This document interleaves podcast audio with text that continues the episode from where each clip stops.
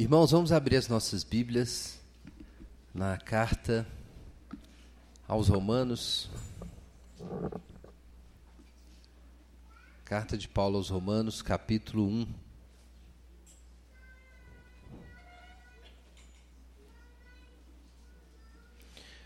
trecho que nós vamos examinar hoje é o capítulo 1, versos 18 a 32, mas nós vamos começar a leitura do verso 14 em diante.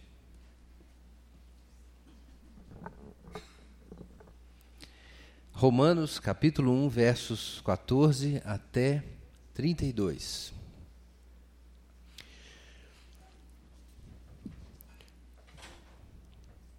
Sou devedor tanto a gregos como a bárbaros, tanto a sábios como a ignorantes, de modo que, no que depender de mim, Estou pronto para anunciar o Evangelho também a vós que estáis em Roma, porque não me envergonho do Evangelho, pois é o poder de Deus para a salvação de todo aquele que crê, primeiro do judeu e também do grego.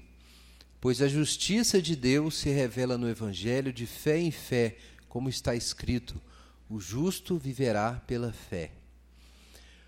Pois a ira de Deus se revela do céu contra toda impiedade e injustiça dos homens que impedem a verdade pela sua injustiça. Pois o que se pode conhecer sobre Deus é manifesto entre eles, porque Deus lhes manifestou.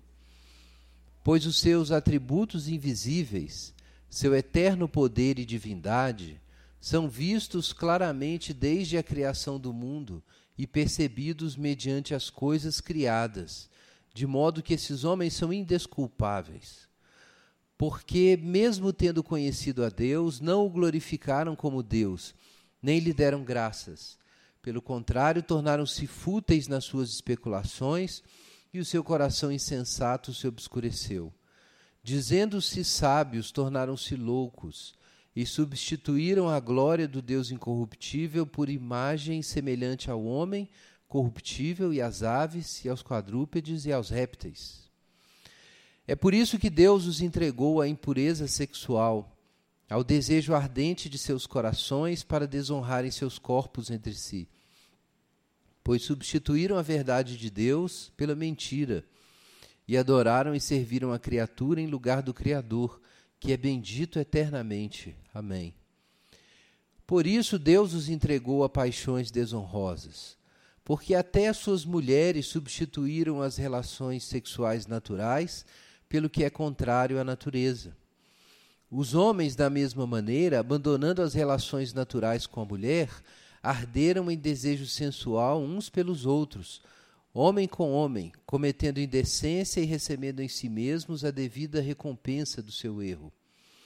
Assim, por haver rejeitado o conhecimento de Deus, foram entregues pelo próprio Deus a uma mentalidade condenável para fazerem coisas que não convêm, cheios de toda forma de injustiça, malícia, cobiça, maldade, inveja, homicídio, discórdia, engano, depravação, sendo intrometidos, caluniadores, inimigos de Deus, insolentes, orgulhosos, arrogantes, inventores de males, desobedientes aos pais, insensatos, indignos de confiança, sem afeto natural, sem misericórdia, os quais, conhecendo bem o decreto de Deus, que declara dignos de morte os que praticam essas coisas, não somente as fazem, mas também aprovam os que as praticam. Pai Celeste, em nome de Jesus, pedimos a tua iluminação nessa manhã para compreendermos melhor a tua palavra e para obedecermos de coração a tua voz, em nome de Jesus. Amém. Então, irmãos, estamos na nossa segunda mensagem, ainda no comecinho da nossa reflexão sobre Romanos. E na semana passada, quero lembrar os irmãos, nós examinamos a introdução da carta e o que é que Paulo diz sobre os seus planos, o que ele pensava a respeito da igreja de Roma, o que ele queria realizar na igreja de Roma. Ele fala sobre seu interesse de visitar a cidade, pregar o evangelho ali, é, eventualmente, como a gente vê mais para o final da carta, ser enviado pela igreja de Roma para atingir os bárbaros, né, os espanhóis, e é, na época era considerado né, o fim do mundo, né, a Espanha, era onde o mundo acabava. É, hoje a Espanha está mais no centro, né? Do, não está na periferia mais, mas na época era a periferia do mundo. E Paulo diz: Olha, eu tenho uma dívida com todo mundo, com sábios, ignorantes, com, é, com os romanos, com os civilizados, mas também com os bárbaros. E, então, essa introdução da carta é essa, esse esforço de Paulo de falar sobre como ele precisa pregar o evangelho.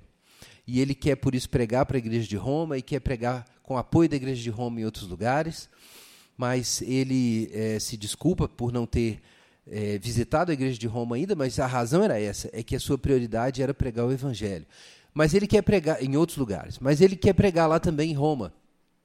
E ele, então ele fala sobre isso, que ele deseja pregar a todos, aos bárbaros também, mas também aos gregos, também ao mundo civilizado da época, o mundo greco-romano, o mundo helenístico.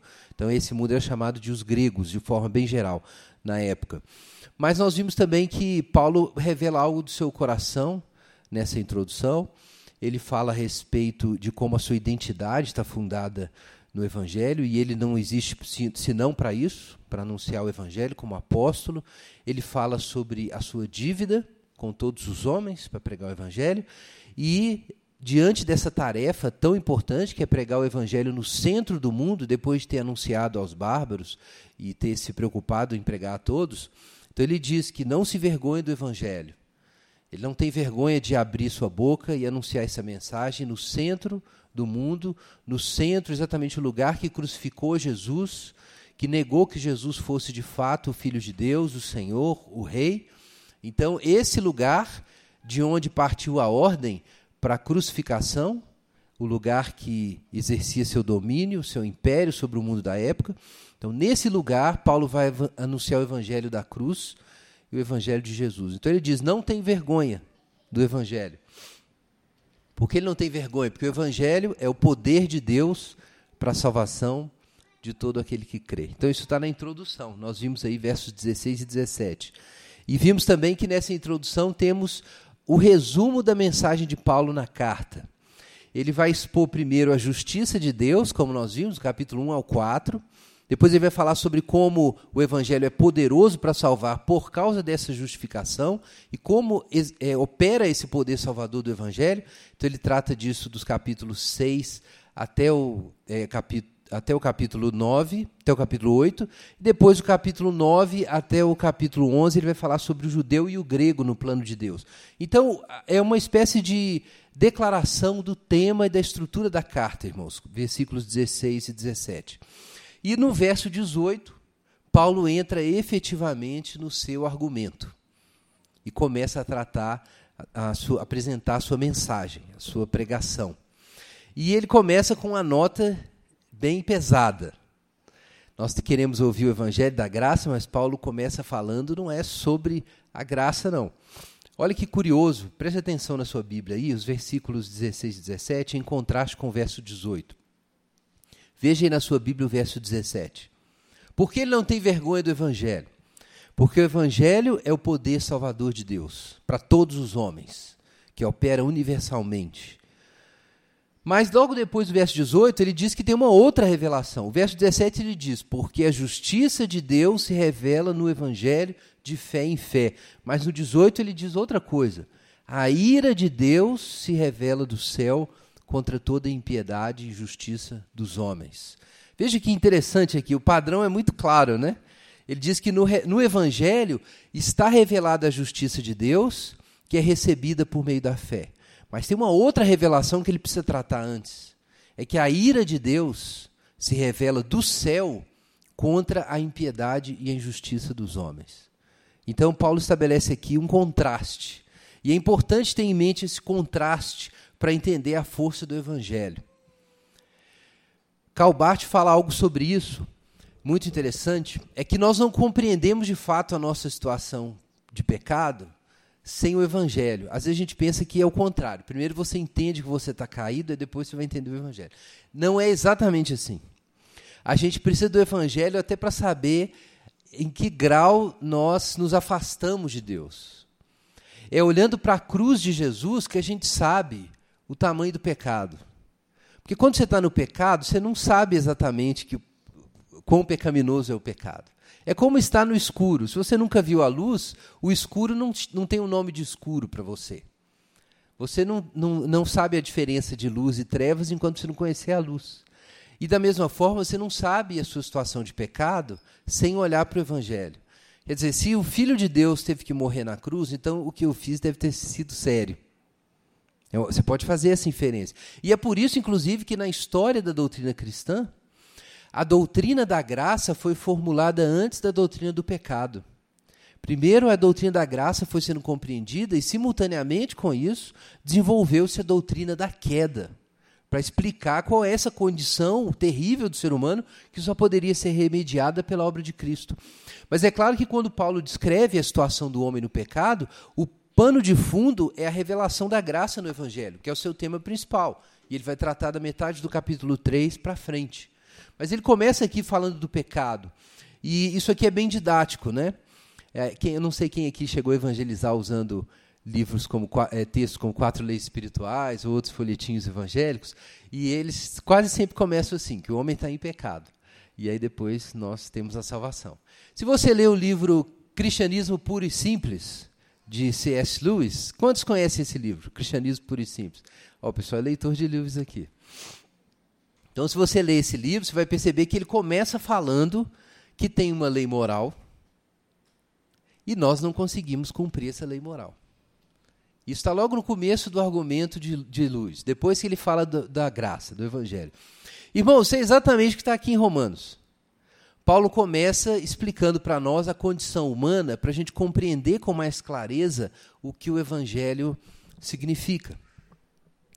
Então, é, existe uma revelação da justiça de Deus no Evangelho, mas existe uma revelação da ira de Deus no céu. E esse é o assunto que a gente vai tratar. A realidade do juízo de Deus. Há, irmãos, um juízo divino contra o homem. Há uma sentença divina contra o homem que é pública que se revela dos céus. E é importante nós termos essa, esse olhar que Paulo quer que a gente tenha. O Evangelho, eu disse que a gente precisa do Evangelho para compreender a situação de pecado do homem, mas, simultaneamente, você não vai conseguir compreender por que você precisa do Evangelho, sem você também compreender a sua situação de pecado. Então, por isso, a gente precisa das duas revelações. A gente precisa da lei e da graça. A lei para mostrar o pecado e a graça para mostrar a salvação. A gente precisa do verso 17, a justiça salvadora de Deus, e a gente precisa do verso 18, a revelação da ira de Deus. Esses dois conhecimentos são necessários para o conhecimento de Deus, para a comunhão com Deus se realizar. O conhecimento da sua situação de pecado e o conhecimento da graça. Você nunca tem apenas um. Você não conhece a graça sem entender o estado de queda e a ira de Deus. E você também não entende de fato a ira de Deus se você não entender o Evangelho. São dois conhecimentos que vêm juntos, estão associados. E um, um é, é, implica o outro. Então, irmãos, nós temos aqui essa paridade com o verso 18. O verso 17 fala de uma razão para pregar. Por que Paulo não tem vergonha de pregar o Evangelho? Porque existe um poder salvador no Evangelho. Mas tem uma outra razão porque ele não tem medo de pregar o Evangelho. É que o homem está sob a ira de Deus. Então nós não devemos pensar na situação do homem, e como às vezes é, a gente tem esse sentimento, muita gente já falou isso comigo, e eu já tive esse sentimento, de que o incrédulo está ali feliz da vida, cuidando da vida dele, né? trabalhando, estudando, cuidando da sua casa, aparentemente não precisa de nada, e de repente você pode sentir constrangido de ir lá estragar a vida do sujeito e dizer que ele está indo para o inferno. né? Então isso parece assim um pouco desagradável. Né? E você pode realmente ficar constrangido de fazer isso. Parece que você está invadindo né, o espaço dos outros, como se a religião fosse uma questão de opiniões pessoais. Então ele tem as opiniões dele, está cuidando da vida dele, você tem as suas, você tem que atormentar o sujeito com suas ideias. É, mas não é disso que o Evangelho trata. O homem está realmente perdido e a ira de Deus está sobre ele. Então, Paulo tem, usa dois pois aqui. O versículo 16, o perdão, o versículo 17 e o verso 18. Por que não tem vergonha do evangelho? Porque no evangelho está o poder para salvar e porque os homens não estão bem, eles estão perdidos. Por causa disso, nós não devemos ter vergonha do evangelho. Não se trata de uma chateação religiosa, de uma imposição doutrinária, mas de uma resposta à realidade das coisas. Como você pode ter vergonha de enfrentar a realidade? A realidade é que existe uma salvação e uma perdição. E na medida em que você reconhecer essa realidade, a coragem para anunciar o evangelho estará presente. As condições para anunciar o evangelho estarão presentes. Agora, se você está em dúvida se existe ou não uma condenação, ou se existe ou não uma salvação, realmente você vai ter vergonha do Evangelho. Então é preciso que você consulte isso. Consulte a sua alma a respeito disso. Qual é o status do Evangelho na organização das minhas categorias? Na imagem que eu tenho do que é vida cristã e do que é a vida sem Jesus. Porque se por razões variadas, pode ser até a doutrinação da TV, você começou a achar que a vida sem Deus é boa, e que não tem nada errado com ela, então você vai ter vergonha do Evangelho. Para você não ter vergonha do Evangelho, você tem que ver as duas coisas: que existe um poder salvador no Evangelho, revelado no Evangelho, e que a ira de Deus está revelada também. E como Paulo fala sobre a revelação dessa ira de Deus? Isso é o que a gente vê do verso 19 em diante. Tem um outro pois aí na sua Bíblia. Então ele vai explicar o que ele acabou de dizer, do cabeçalho aí do trecho, que é o verso 18. Então vamos lá, qual é o problema? Aliás, eu preciso ainda extrair dois aspectos aqui do verso 18. Vejam aí. A ira de Deus se revela do céu contra a impiedade e injustiça dos homens que suprimem a verdade pela injustiça. Algumas versões trazem é, detém a verdade, a revista atualizada é detém a verdade. A versão ao meio do século XXI traz impedem, eu acho que a NVI traz suprimem. Então, não sei se alguém está com nova versão internacional, suprimem a verdade pela injustiça. A ideia aqui do texto é realmente de colocar um bloqueio. Então, existem várias traduções possíveis, mas é de colocar um bloqueio contra a verdade. Então, Paulo já diz no cabeçalho desse trecho do que ele vai falar. É que existe uma ira revelada no céu, mas essa ira está revelada em relação a homens que, por causa de uma injustiça fundamental, suprimem a verdade. São pessoas que estão na mentira. Isso é muito importante. O texto não apenas diz que são pessoas que estão na injustiça, ou seja, que estão em pecado e que não estão dando a Deus e aos outros e a si mesmos o que lhes é devido. Não é só isso. O texto diz que esses homens estão se enganando, enganando uns aos outros. Porque para praticar a injustiça, ou para dar plausibilidade, ou para se manter na injustiça, esses homens estão suprimindo a verdade. E a ira de Deus está revelada no céu sobre esses homens. Então, armados dessa introdução, a gente pode ir para o verso 19. O que, que nós temos em primeiro lugar aí? Paulo começa, logo depois do seu cabeçalho aí do trecho, falando sobre que verdade é essa que está sendo suprimida. Olha aí o verso 19. Porque o que se pode conhecer de Deus, ou sobre Deus, é manifesto entre eles, entre os homens, porque Deus lhes manifestou. Pois seus atributos invisíveis, seu eterno poder e divindade, são vistos claramente desde a criação do mundo e percebidos por meio das coisas que foram criadas, ou mediante as coisas que foram criadas, de modo que esses homens são indesculpáveis. Então, o que nós temos aqui, irmãos? Paulo diz que há uma revelação de Deus disponível. O que de Deus se pode conhecer está manifesto e pode ser percebido por meio das coisas que foram criadas. Ele é até específico quando ele fala sobre o seu eterno poder e a sua divindade. Então, irmãos, existe uma revelação de Deus e um conhecimento de Deus. Inclusive, o versículo 21 começa dizendo isso. Tendo conhecido a Deus. Versículo 25 diz a mesma coisa. Substituíram a verdade de Deus. Lembre-se que o termo verdade aparece no verso 18. Então parece que existe uma verdade sobre Deus. um conhecimento de Deus. Segundo o apóstolo, esse conhecimento é mediado pela criação. Para usar a linguagem do Roger Scruton, de algum modo a face de Deus aparece na criação. Não é a criação, mas se mostra nela. E os homens têm esse conhecimento. Isso pode parecer estranho, mas é o que Paulo diz. Que há um conhecimento de Deus disponível. Daí surgiu, surgiram os vários projetos da assim chamada teologia natural.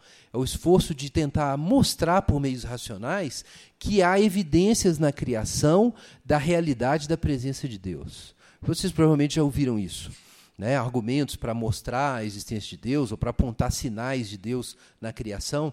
Então, às vezes, isso é entendido como uma espécie de inferência racional. Então, vamos demonstrar que esse mundo não poderia existir sem uma causa é, uma causa grande o suficiente para produzir esse universo com essas qualidades e assim por diante. E aí você pode tentar fazer um, uma inferência filosófica, como o William, Lane Craig faz, para mostrar a existência de Deus. Mas Paulo não está falando aqui exatamente sobre isso, embora a gente possa dizer que, é, é, grosso modo, é, talvez seja possível construir argumentos para mostrar a insuficiência do mundo físico como nós conhecemos, que ele não se basta que ele não tem as condições para manter sua, ou causar ou manter sua própria é, existência. Ou que ele não seria incausado e assim por diante. Mas o que Paulo está dizendo é que a realidade de Deus é percebida por meio das coisas que foram criadas. E o termo aqui, percebido, tem a ideia de uma, de uma coisa quase intuitiva, de você notar alguma coisa. Não é exatamente uma inferência racional. É que Deus é notado, a sua presença é reconhecida por meio das coisas que são criadas.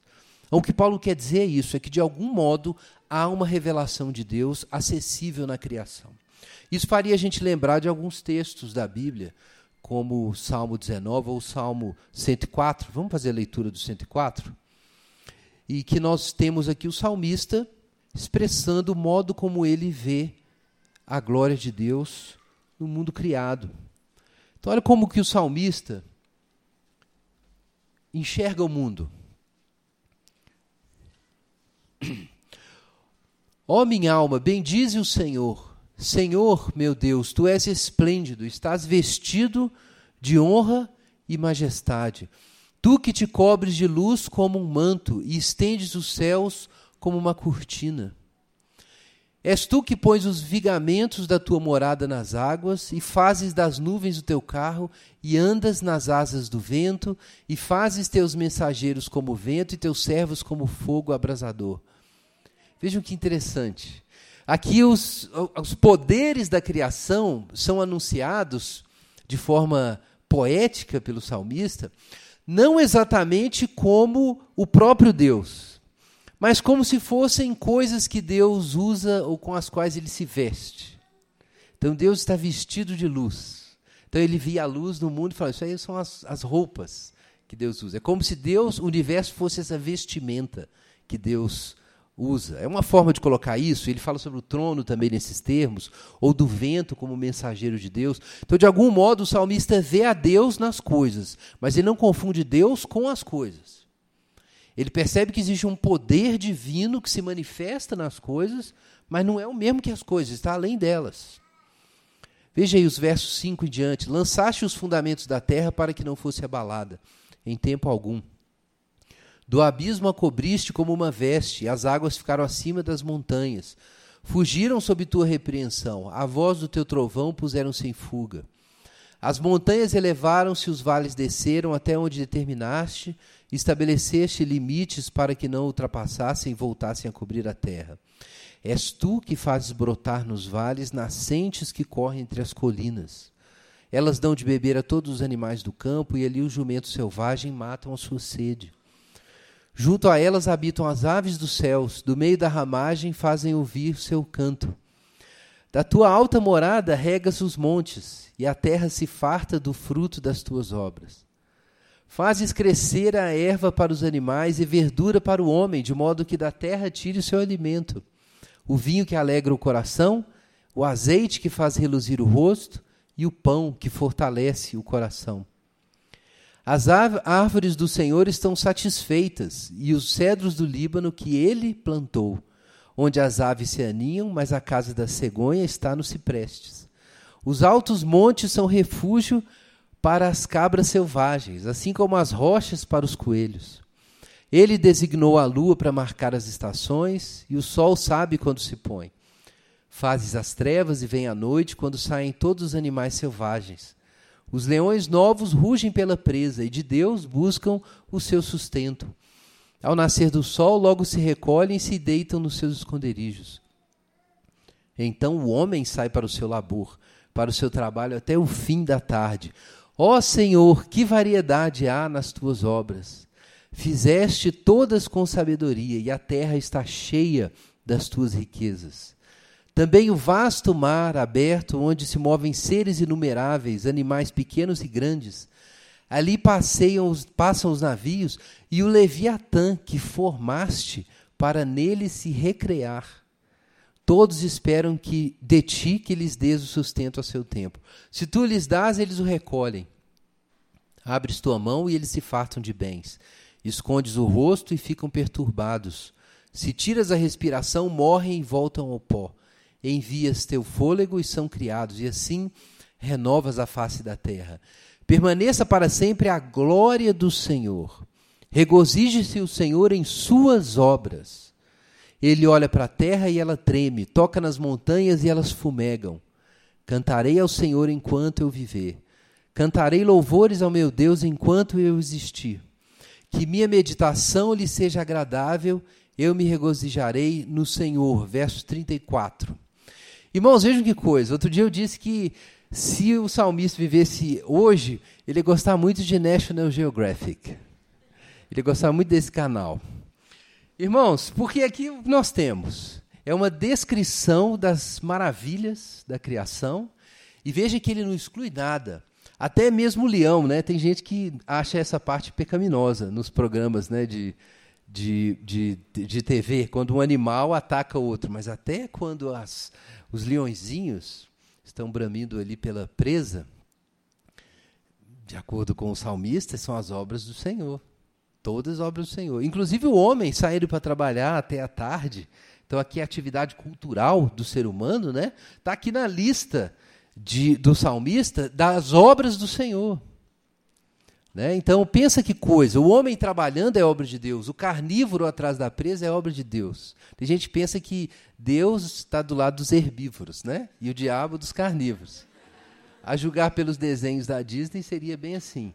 Mas não tem nada disso. Totalmente errado esse pensamento. Né? Todos aqui são obras de Deus, criações de Deus, e mais, o, o texto ainda fala das chuvas, né? fala do, dos ventos, dos raios, dos terremotos, dos vulcões. Deus toca a terra e, e a terra, os vulcões fumegam. Então vejam só, tudo isso é visto como as obras do Senhor. O salmista, o que ele percebe aqui? Que existe um poder sábio e glorioso por trás disso. Ele não está construindo um argumento filosófico. Não se trata disso. Mas ele percebe na beleza e no poder da criação uma sabedoria divina, um poder divino se manifestando por meio daquelas coisas, mas em nenhum momento ele confunde essas coisas com Deus. Os animais não são Deus, o leão é poderoso, mas ele não é Deus, o leviatã no mar não é Deus, nem o mar é Deus. O vulcão pode ser muito poderoso, mas não é Deus. O vulcão fumega porque Deus tocou e o vulcão fumegou. Então, a percepção pura da realidade percebe que Deus se manifesta em todos os momentos na criação, mas não confunde Deus com os poderes da criação. É uma espécie de discernimento. Isso é, a gente poderia fazer uma associação, eu já fiz isso antes aqui, com o que nós experimentamos, por exemplo, quando olhamos o rosto de alguém, você já teve tantas vezes essa experiência, e você vê o coração, você vê a alma da pessoa expressa na face. Você pode conseguir ver isso.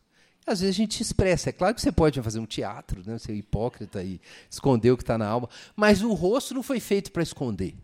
Quando ele é usado do jeito que ele foi feito por Deus, ele funciona para revelar.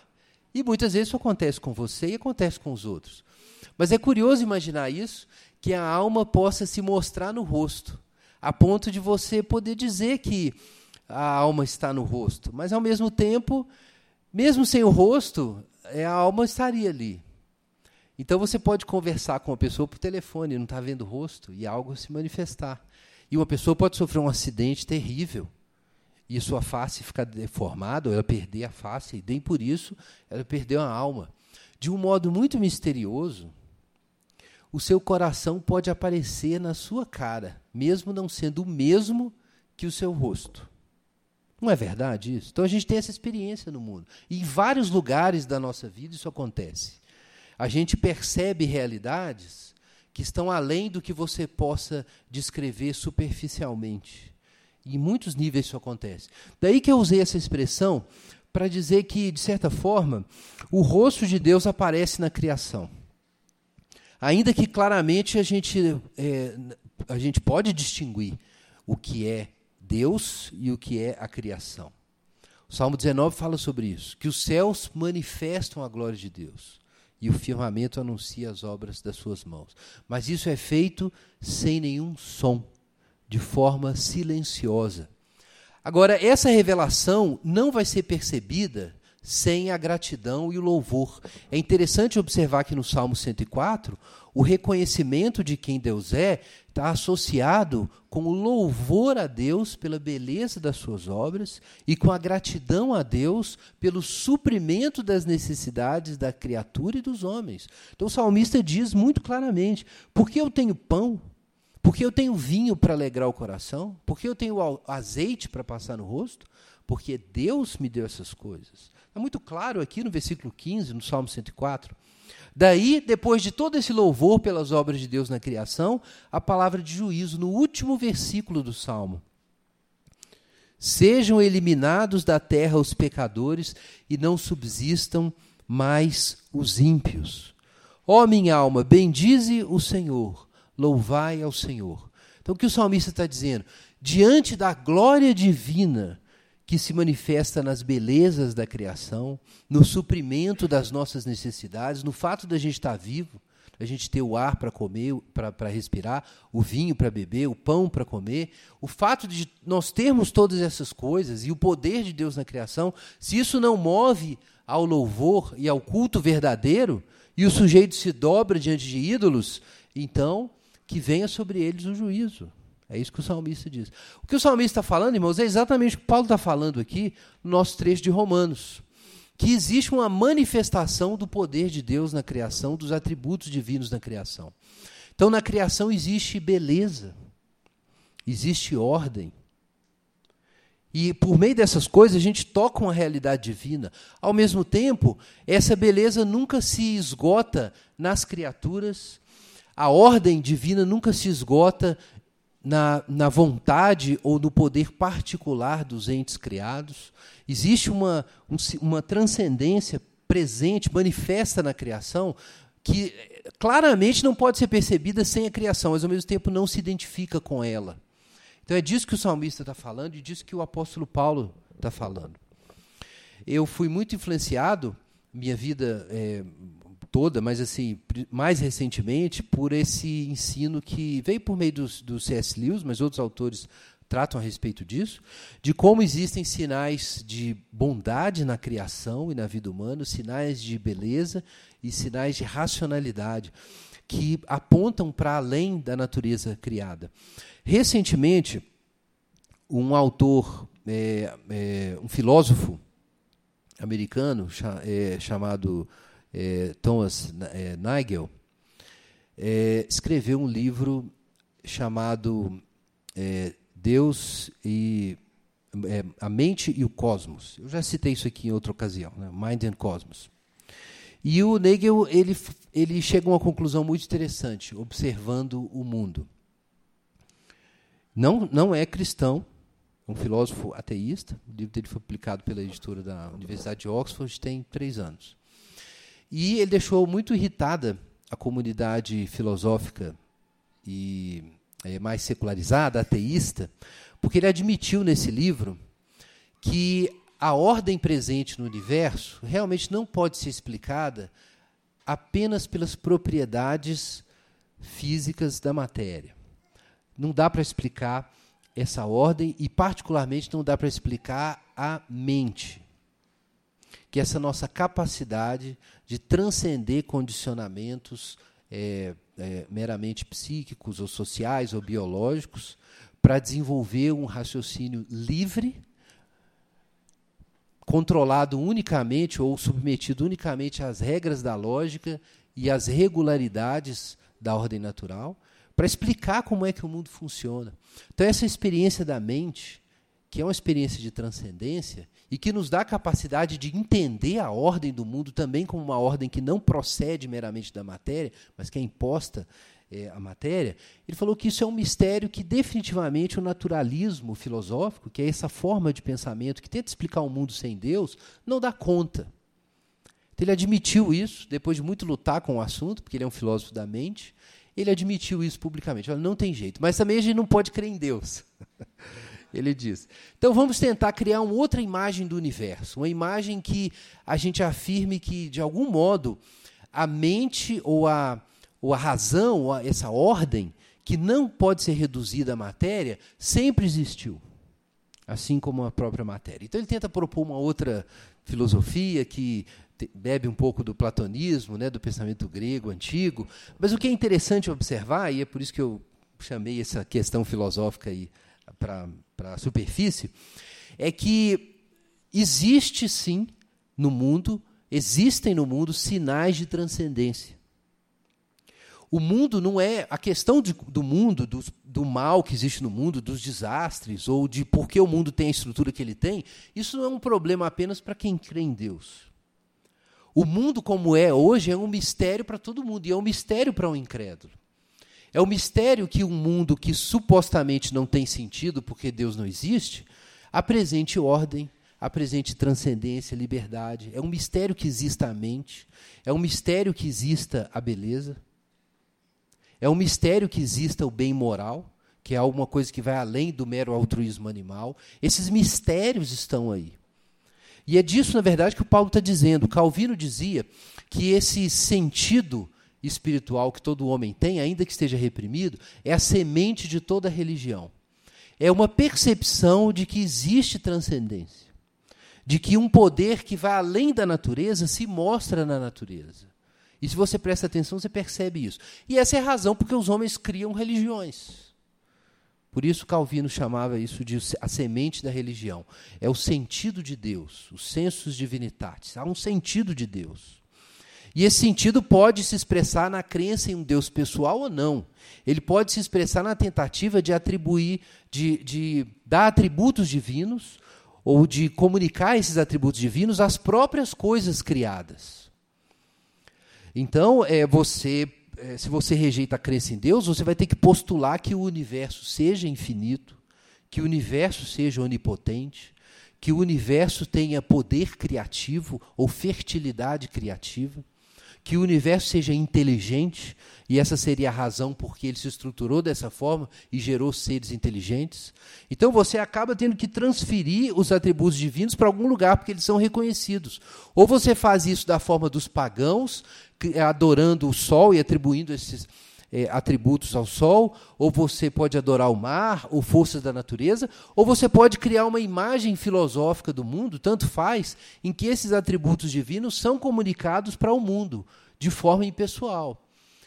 É claro que isso gera uma série de problemas. Um deles é como explicar a existência da personalidade. Então, alguns vão chegar ao ponto que o Nigel chegou e dizer: olha, já que não dá para com a imagem de mundo naturalista para explicar a personalidade e a mente humana, então vamos imaginar que a mente sempre existiu junto com o universo. E aí a gente começa a se aproximar de um panteísmo, porque você tem que fazer alguma coisa com esses sinais divinos.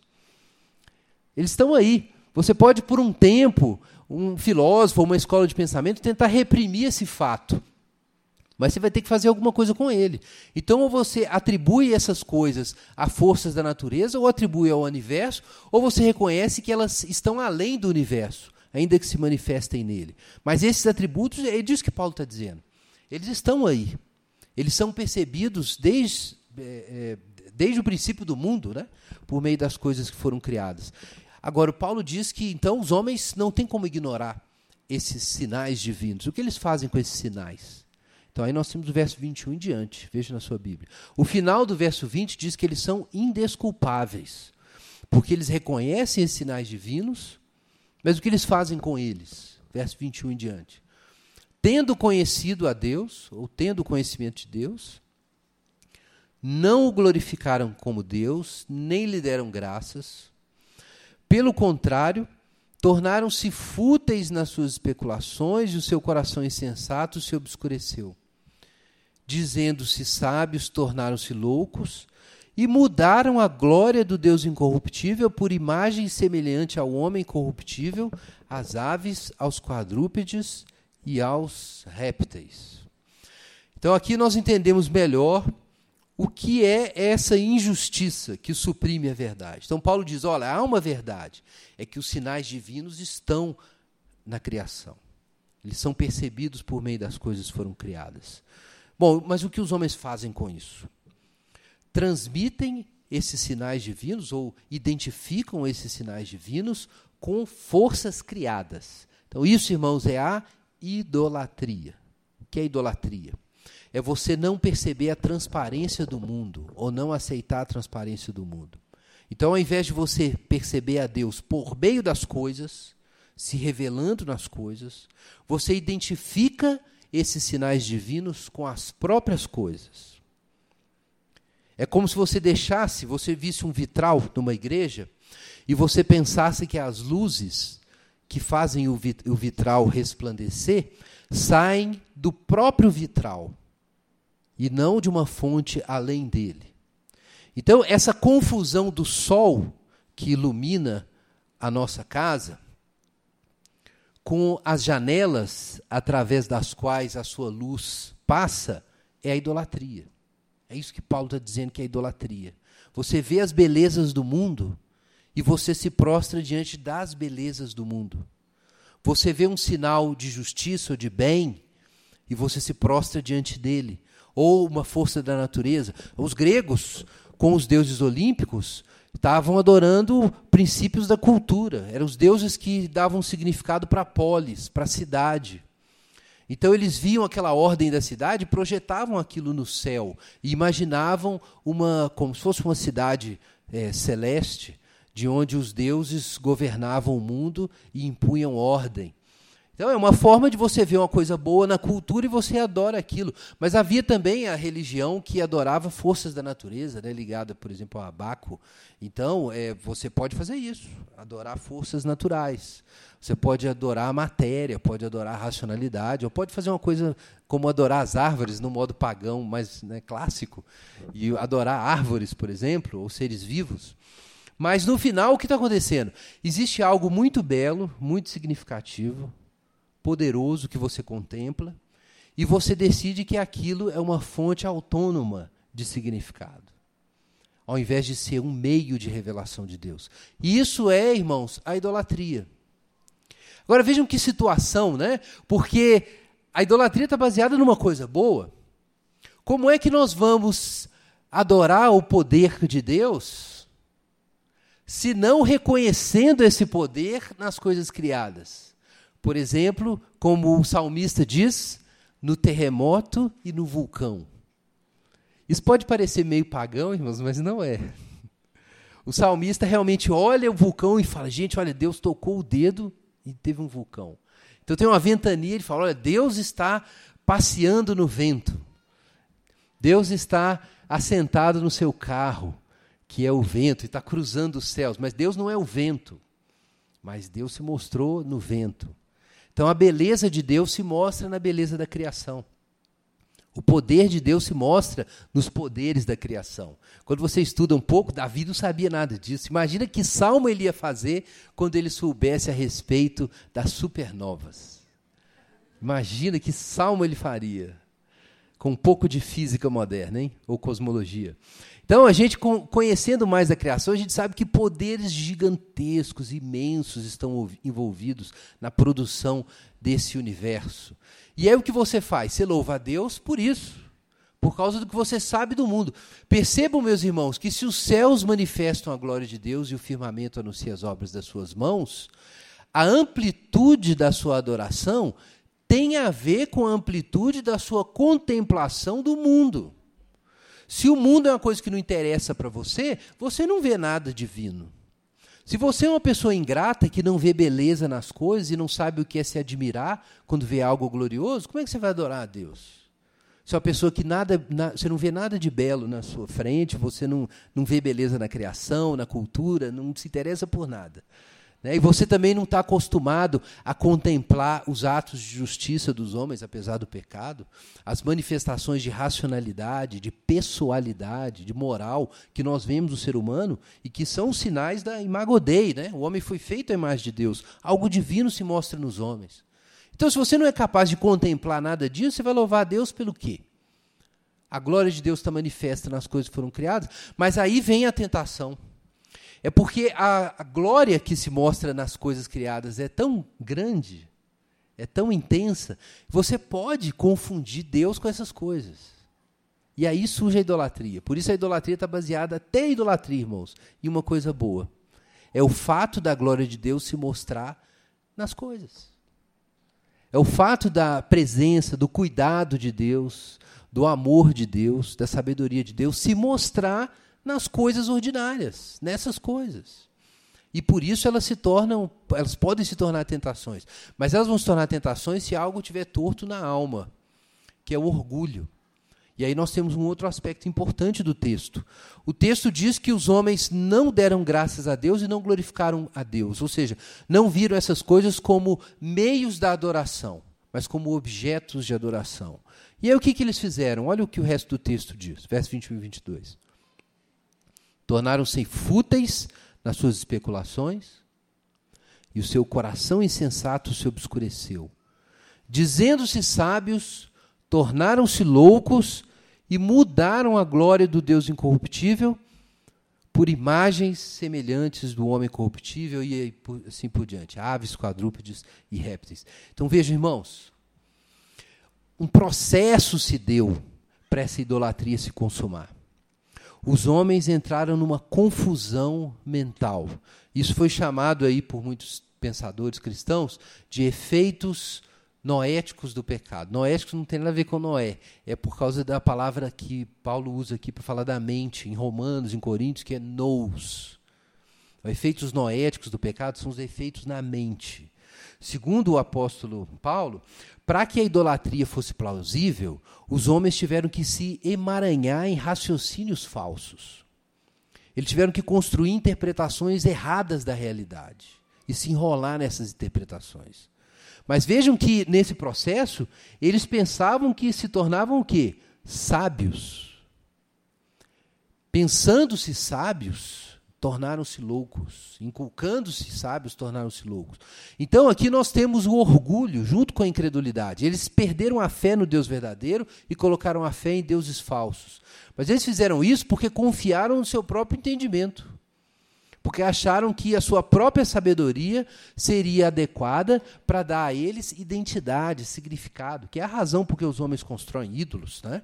Se você ler aí o Salmo 106, por exemplo, ou segundo, segundo Reis capítulo 17, ou Jeremias 2, você vai descobrir isso. Que o paradigma da idolatria no Antigo Testamento era o culto ao bezerro de ouro, que começou lá em Êxodo 32. E quando os, esses outros autores bíblicos vão citar esse momento, eles dizem claramente, o Salmo 106 diz isso, que os homens trocaram a glória de Deus pela imagem do boi que come capim. Trocaram a glória de Deus pela imagem do boi. O que é isso? É um ato de autoconstituição. Ao invés de você olhar para a imagem de Deus para dizer quem você é e para dar sentido para a sua vida, você vai buscar imagem e significado olhando para o bezerro de ouro. É, isso é um ato de submissão? Sem dúvida, porque você tem que se prostrar diante do bezerro de ouro. Mas qual é a verdadeira raiz disso? É que construindo o seu próprio Deus, o que você está dizendo com isso é que ao invés de Deus dizer quem você é, você vai dizer quem você é. O que é o ídolo se não uma fabricação sua? De acordo com Isaías, idolatria é isso. O homem pega um pedaço de madeira, faz os seus móveis, faz a sua casa, usa uma parte da madeira para cozinhar a sua comida e com a outra parte da madeira ele faz uma imagem e se prostra diante dela. Mas ele está se prostrando diante do que ele fez. Então, esse é o orgulho por trás da idolatria. A gente quer fazer ídolos porque a gente não quer se submeter a Deus e tratar Deus como fonte da nossa identidade. A gente quer construir a nossa identidade. E a gente faz isso de forma enviesada, construindo uma imagem, criando o nosso próprio Deus. O objetivo da criação do nosso próprio Deus é que a gente tenha autonomia.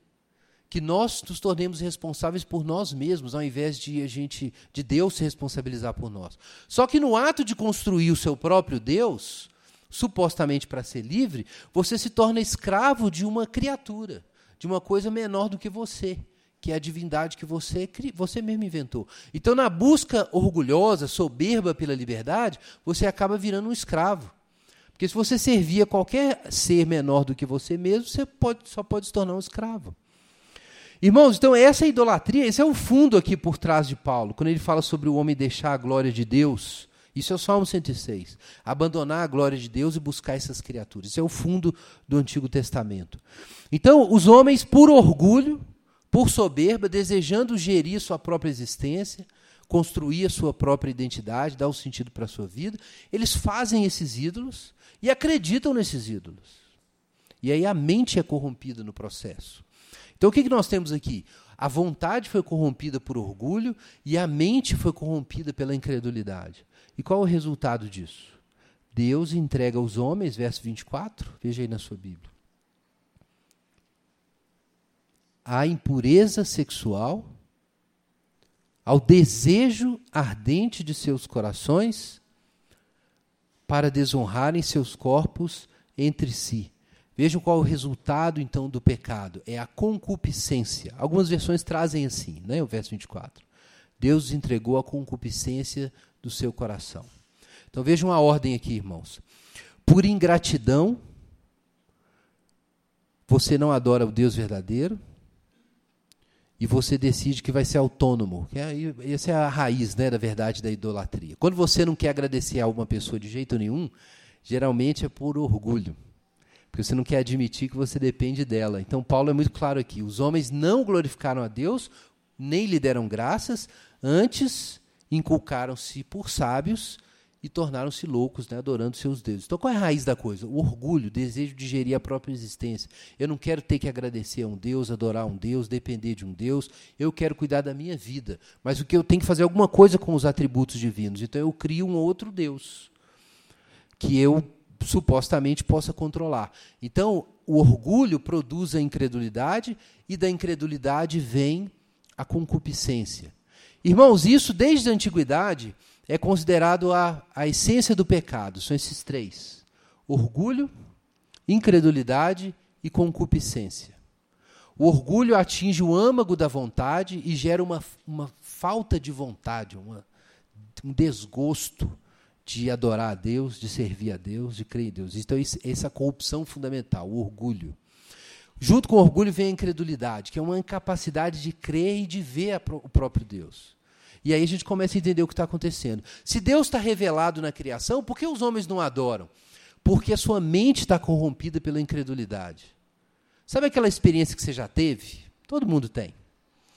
De que você custou a perceber um erro seu que todo mundo já tinha visto? E a certa altura da sua vida você fala assim, gente, eu acho que eu estou errado mesmo. Aí quando você olha em volta, não, todo mundo já tinha visto. Todo mundo já teve essa experiência de auto-engano, né? E depois de ficar público de repente. Não é que ficou público, já era público. Só você que não sabia. Essa experiência, irmãos, pense que isso que acontece nos nossos relacionamentos acontece em relação a Deus. Por que existe o ateísmo? Por isso. Porque a incredulidade corrompeu a tal ponto a percepção dos homens que eles não conseguem mais reconhecer a realidade de Deus. O, o homem não crê em Deus não é por falta de provas, é por falta de vontade. Falta de vontade. Quem fala muito sobre isso é o Pascal, né? Pascal que escreveu, já citei isso mais uma vez, que existem sinais divinos suficientes no mundo para que os homens que querem que creiam, crer creiam. Mas esses sinais estão dispostos no mundo de tal forma que se um homem não quiser crer de jeito nenhum, ele vai achar que está justificado na sua incredulidade.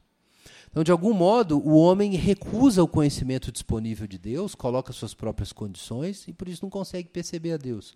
Então, é, nós temos orgulho, a incredulidade e a concupiscência. A essência do pecado: orgulho, incredulidade e o desejo infinito que surge na alma quando você não tem mais comunhão com Deus, você precisa cobrir isso com alguma coisa. Você precisa suprir esse buraco gigantesco que se abre na alma pela falta de Deus. E aí o que você vai fazer? De acordo com o nosso texto, nós passamos a devorar uns aos outros. Então é disso que o texto fala, o verso 25 em diante. Recusaram a verdade de Deus pela mentira, adoraram e serviram a criatura ao lugar do Criador. Então o que acontece? Verso 26. Por isso Deus os entregou a paixões desonrosas. E aí Paulo fala especificamente de um pecado. Ele podia dar muito, uma lista enorme de pecados aqui. Aliás, ele dá uma lista enorme ali embaixo. Mas de qual pecado o apóstolo Paulo fala, irmãos? Justamente daquele que a gente não quer falar hoje, porque dá tanto problema, né? De qual pecado Paulo fala? Da homossexualidade, a prática homossexual.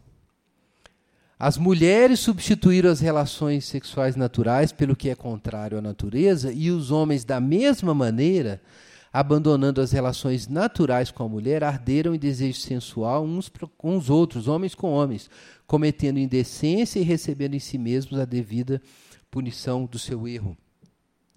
Então vejam só, Paulo toma esse pecado em particular e diz: olha, isso é um sinal de que o homem está entregue a si mesmo. Ele usa aqui, é interessante, a linguagem da natureza. Ele diz que os homens fazem coisas contrárias à natureza. Então, o que Paulo apresenta aqui é que existe uma realidade, gente. Nessa realidade, que é o mundo real, como Deus fez, os homens sabem que Deus está presente e sabem como devem se relacionar uns com os outros. E uma vez que o pecado entre na alma, os homens não sabem mais quem são e aonde estão. Eles não sabem quem é Deus, eles reprimem esse conhecimento e adoram deuses falsos, e não sabem mais quem são. E por isso passam a desonrar seus corpos entre si. Gente, por que Paulo pegou esse pecado? Por que esse pecado, entre tantos que ele podia tratar? Tem uma razão para isso. Está em Gênesis capítulo 1. Gênesis capítulo 1 diz o seguinte: atenção para isso. Criou, pois, Deus o homem à sua imagem. A imagem de Deus o criou, macho e fêmea os criou. É a primeira coisa que se diz sobre o ser humano na Bíblia. É a primeira coisa. É que esse homem foi feito à imagem de Deus e que existe uma diversidade na unidade do que é o homem, Adão. E essa diversidade se mostra na masculinidade e na feminilidade. Está lá em Gênesis 1, não tem nada a ver com a cultura moderna, né? perseguição dos crentes contra os homoafetivos, nada disso. É a, é a imagem revelada nas Escrituras de mundo. Então, o que acontece? Paulo está fazendo um midrash aqui, ele está dizendo o seguinte: quando os homens se esqueceram de quem Deus é, eles se esqueceram de quem eles eram. É isso que Paulo está dizendo. Quando os homens deixaram de adorar o Deus verdadeiro, eles perderam a imago Dei. Se eles perdem a imago Dei, que é o que os constitui, eles não sabem mais como se relacionar. Eles não sabem mais tratar uns aos outros como deveriam tratar. E a primeira coisa que eles fazem, e Paulo usa isso como ilustração, e mostra muito bem isso, é o que Paulo está dizendo, é que eles não sabem mais o que é ser homem e o que é ser mulher. Não é só isso que os homens não sabem. Na verdade, os homens não sabem nem mais a diferença entre ser humano e ser um animal, como a gente tem visto hoje. Tem uma série de, de percepções morais que os homens perdem, e Paulo trata aqui depois. Mas ele começa com essa, porque essa é muito radical, porque isso constitui a comunidade humana. Porque, de fato, nenhum ser humano nasce se não tiver um macho e uma fêmea, irmãos. Isso é uma coisa meio óbvia, é a base natural, apesar da gente ter uma ênfase hoje na cultura, de, de, de tentar se é, é, é, fazer uma clivagem entre as bases naturais e biológicas da natureza e do comportamento humano e a atividade cultural, o elemento de construção cultural do que nós somos como seres humanos. É claro que nós somos, em parte, determinados naturalmente e, em parte, é, culturalmente construídos. Ninguém vai discutir isso. Mas a tendência na nossa cultura hoje é de supervalorizar o elemento construtivo da nossa identidade. Daí que, por exemplo, quando se fala de gênero, você não pode nem falar a palavra biologia, que é heresia hoje. Apesar de Darwin, de tudo, a ciência moderna, ninguém quer saber mais. Se você usar a palavra biologia na hora de conversar sobre gênero, você é um retrógrado. O que é, obviamente, um absurdo. Nós, aí eu concordo com Darwin, nós somos animais igual qualquer outro bicho também. E a gente tem a nossa base biológica. E querer discutir gênero sem pensar sobre isso, é, o pessoal está viajando.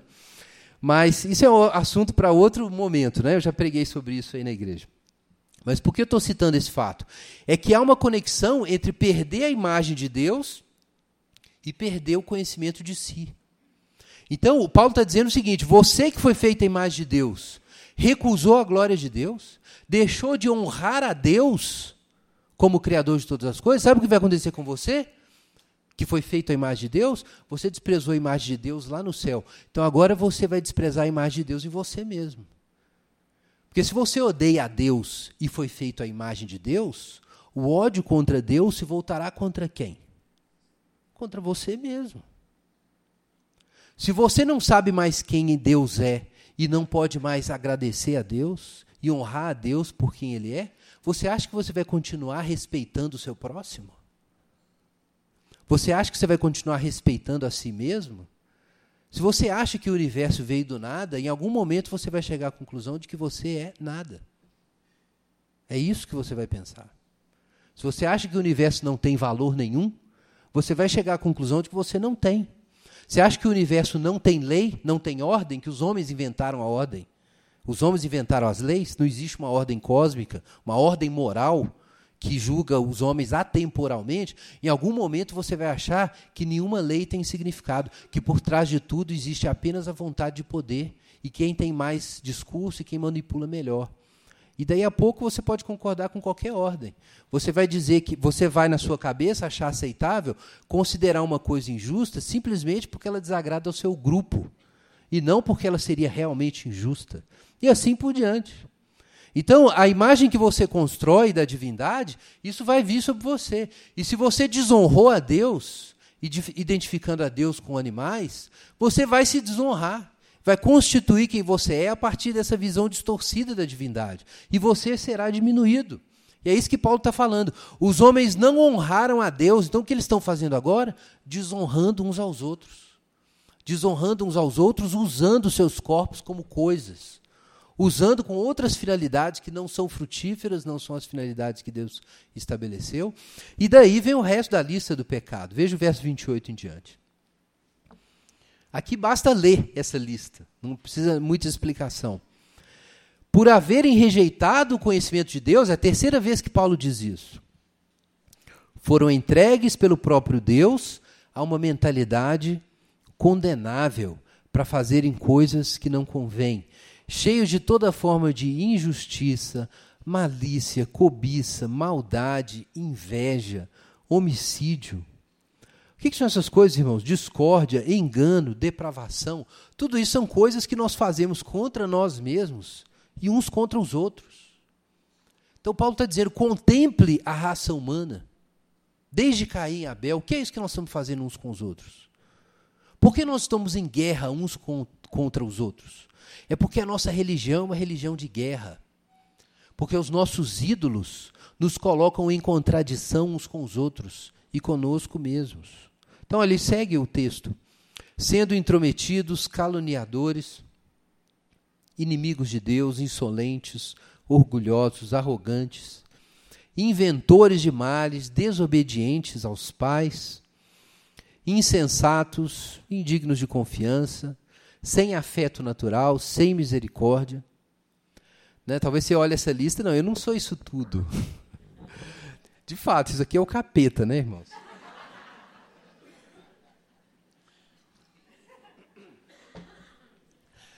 Mas todo mundo se achou aqui. Todo mundo se achou nesse álbum de família. Com certeza você está aí. Alguns, alguns desses é, dessas prendas, talvez você tenha de uma forma mais suave, né? Então, tipo assim, você não, eu, eu tive uma invejinha uma vez. Não, teve uma vez que realmente eu eu, eu fui indigno de confiança, eu, eu menti. É, eu teve uma vez realmente que eu, eu, eu devia ter uma afeição por alguém que eu, eu não tive, eu fiquei gelado em relação àquela pessoa. E para mim ela era, foi nada, mas foi só aquela pessoa. E por aí vai, arrogância, orgulho. Aqui, irmãos, arrogância e orgulho. Paulo diz que até de, de, de ser cristão, está lá em Romanos, capítulo, capítulo 11, Paulo fala sobre o orgulho de estar incluído né, no reino, né, e porque os judeus são fora. Quer dizer, até de ser crente você pode pecar, olha que coisa. Né, o Spurgeon falava sobre isso, citando um outro autor puritano. Até nossas lágrimas de arrependimento estão manchadas de pecado. No, tem pecado em todo lugar. Irmãos, vejam que coisa então. Paulo está dizendo que existe uma explicação para esse mundo. Você olha esse mundo torto, com maldade para todo lado, e fala assim: gente, cadê Deus? Mas aí Paulo diz: não, isso aí é manifestação de Deus. Você sabe por que os homens estão assim?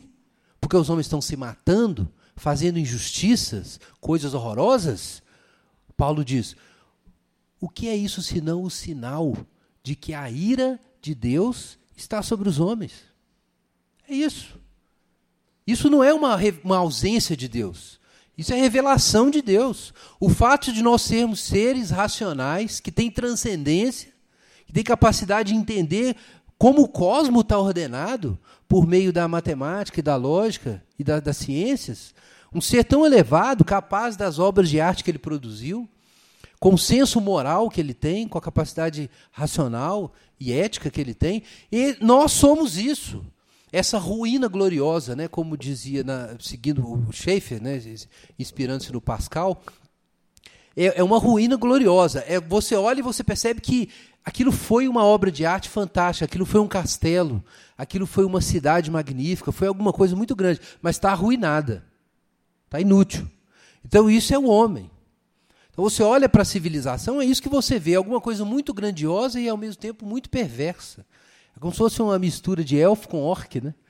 Tudo junto. Então essa ruína gloriosa é a condição humana. Então Paulo está dizendo, como o é, de Nibo falou, um, é, um teólogo que migrou para a América do Norte, falando sobre pecado e ética, ele escreveu uma vez sobre isso. Ele diz que se existe uma doutrina bíblica cujas provas empíricas são indiscutíveis, é a doutrina do pecado. Realmente. Não dá para ter dúvida de que existe o mal. Se, não, se Deus não estivesse aí e nós fôssemos só bichos, a gente não faria o que a gente faz. A gente não se comportaria do jeito que a gente se comporta. Nós não seríamos essa contradição absurda de, de beleza, feiura, racionalidade, irracionalidade, bondade perversidade, tudo misturado. A gente não seria isso que a gente é. Então, olhe para o mundo como ele está. O fato dos homens terem um conhecimento da divindade, mostrarem isso na sua religião, na sua filosofia, e ao mesmo tempo se desonrarem e se matarem uns aos outros, isso não é uma mostra de que nós estamos abandonados isso não é um sinal de que nós estamos sob, ju sob juízo? Não está claro que a gente foi destinado para algum tipo de paraíso e a gente foi lançado em algum tipo de inferno? E é por isso que a gente vive desse jeito? É isso que Paulo está dizendo. Antes de falar da revelação da glória de Deus no Evangelho, a ira de Deus está aí. Isso que os homens às vezes querem usar como sinais contra Deus, Paulo diz: não, isso são sinais contra o homem. Isso significa que o homem foi abandonado, que o homem foi entregue a si mesmo, é o que o texto diz. Deus entregou aos homens. Você pode pensar assim, não, mas Deus causou esses males, em que sentido? Não, o texto diz que Deus entregou os homens à concupiscência dos seus corações. Sabe por que, que a raça humana é essa bagunça, meus irmãos? É porque os homens foram entregues a si mesmos. Isso é o que nós fazemos, é entregues a nós mesmos. Então Paulo está fazendo isso aqui mostrando que o juízo de Deus é real, que a condição da nossa civilização, lançada, entregue a si mesmo e lançada a esses males e a essa ignorância misturada com conhecimento a respeito de Deus, isso é o sinal de que existe um juízo. Irmãos, antes de a gente encerrar, vamos ler João capítulo 3.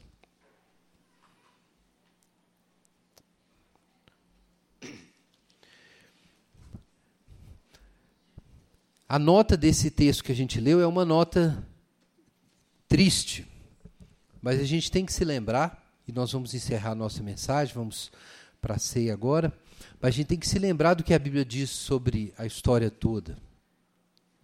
Verso 17, João 3,17. 16, perdão. Deus tanto amou o mundo que deu seu Filho unigênito, para que todo aquele que nele crê não pereça, mas tenha a vida eterna. Pois Deus enviou seu Filho ao mundo não para que julgasse o mundo, mas para que o mundo fosse salvo por ele. Quem nele crê não é condenado, mas quem não crê, atenção irmãos, já está condenado. Já está condenado, porque não crê no nome do Filho unigênito de Deus. A condição do homem, irmãos, é que o juízo já está em execução. O homem já está condenado. Jesus não veio para condenar o mundo. Não é como se todos fossem inocentes e Jesus se manifesta e agora quem crê em Jesus vai para o céu e quem não crê em Jesus vai para o inferno. O mundo está condenado. Sem Jesus, o mundo está condenado. E essa condenação está evidente. Não é necessário nem a Bíblia para saber disso. Essa condenação está evidente na contradição humana. É isso que o apóstolo Paulo nos disse. Mas existe saída. Capítulo 3, versículo 35. O pai ama o filho e entregou todas as coisas nas suas mãos. Quem crê no filho tem a vida eterna, mas quem se mantém em desobediência ao filho não verá a vida, mas sobre ele permanece a ira de Deus. Então a questão da ira de Deus, irmãos, não é que ela tão somente que ela virá ou pode vir. A ira de Deus já está sobre os homens. E Jesus é o único caminho para se livrar dessa ira de Deus que já está revelada. Vamos orar.